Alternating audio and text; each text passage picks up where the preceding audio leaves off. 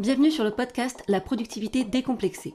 Le petit coup de pied aux fesses bienveillant qui t'invite à repenser ta relation au temps et à la productivité. Ici, on réécrit les règles de l'organisation personnelle et on mène la vie dure aux dictats, injonctions malsaines, idées reçues et préjugés en tout genre. Je suis Sophie, coach certifiée. J'accompagne les salariés débordés, fatigués à retrouver plaisir et sérénité au quotidien grâce à une organisation qui respecte leur personnalité.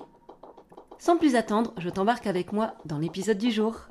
Hello hello, bienvenue sur le cinquième épisode de la productivité décomplexée. Et justement, si j'ai appelé mon entreprise et ce podcast comme ça, c'était en opposition à la productivité toxique qui est notre sujet du jour. Vous m'avez donc sûrement entendu employer ce terme de productivité toxique à plusieurs reprises, mais finalement, c'est quoi au juste la productivité toxique? En fait, c'est une obsession excessive pour la productivité et l'efficacité à tout prix. Une recherche effrénée de la rentabilité de son temps. C'est une mentalité qui nous pousse à croire que notre valeur, elle est directement liée à notre productivité et à la quantité de tâches qu'on accomplit chaque jour.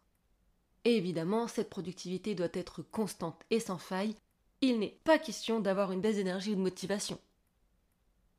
Et finalement, c'est quelque chose de profondément ancrée, enracinée dans notre culture, où la productivité est définie comme un signe de réussite.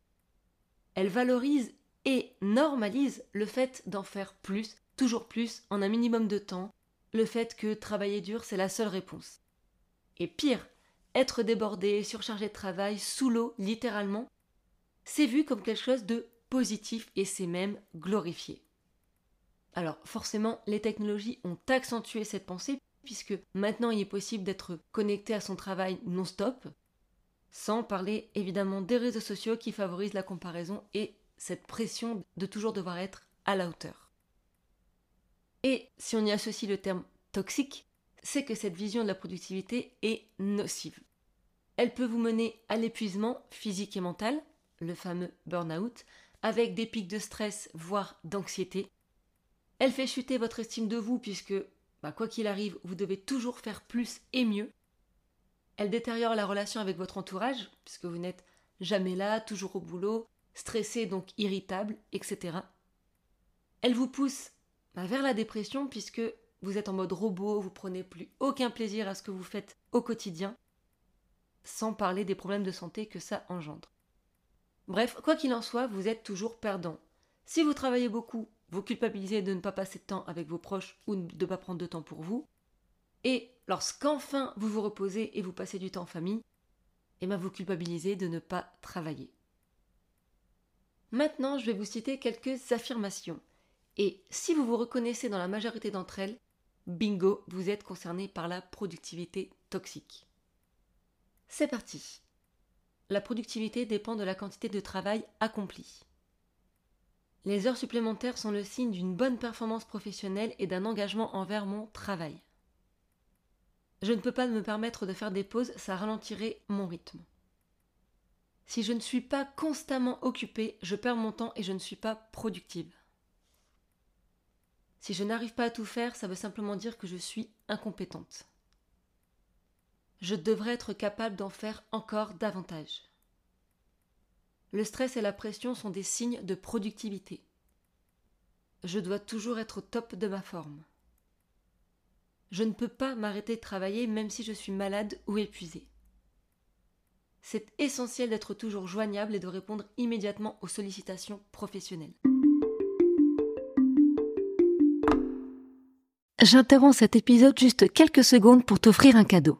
Si aujourd'hui tu as l'impression d'être submergé par ton travail de salarié et tes multiples responsabilités, que tu aimerais arrêter de courir après le temps, retrouver une tranquillité d'esprit, alors je t'invite à télécharger gratuitement mon guide SOS Je suis débordé, dans lequel je te propose une méthode pas à pas, facile à suivre pour te réapproprier ton temps et revenir aux commandes de ta vie. Le tout en seulement 5 jours. Tu trouveras le lien pour le télécharger directement dans la description de cet épisode. Mais sans plus attendre, revenons au sujet du jour. La perfection est essentielle dans tout ce que je fais. Je dois être capable de gérer tout toute seule. Je dois toujours avoir une liste de tâches à accomplir, même en dehors du travail. Alors, vous avez coché combien d'affirmations? Le but ici, c'est pas de vous juger évidemment, c'est simplement de vous faire prendre conscience de votre situation qui est bah, le premier pas pour vous en sortir. Une fois ce premier pas réalisé, voici mes conseils et astuces pour enfin vous libérer de cette productivité toxique. Travaillez sur vos croyances limitantes. La productivité toxique, comme je l'expliquais au tout début, c'est quelque chose de très ancré, de très profond.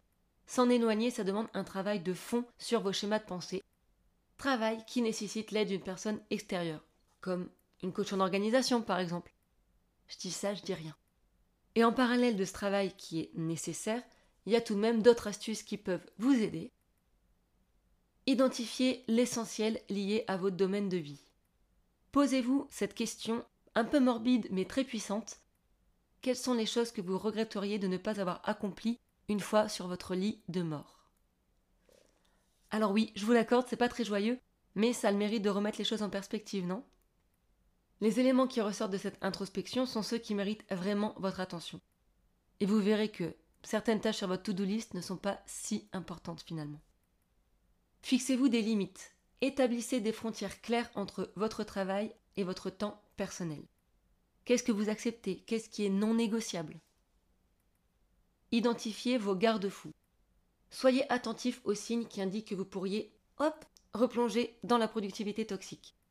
Ça peut être travailler après 18 heures, être irritable à cause du stress, tomber dans la comparaison incessante avec les autres. Définissez vos propres critères pour une productivité saine et surveillez-les. Faire une did list. Plutôt que de vous concentrer uniquement sur ce qui vous reste à faire, notez tout ce que vous avez accompli.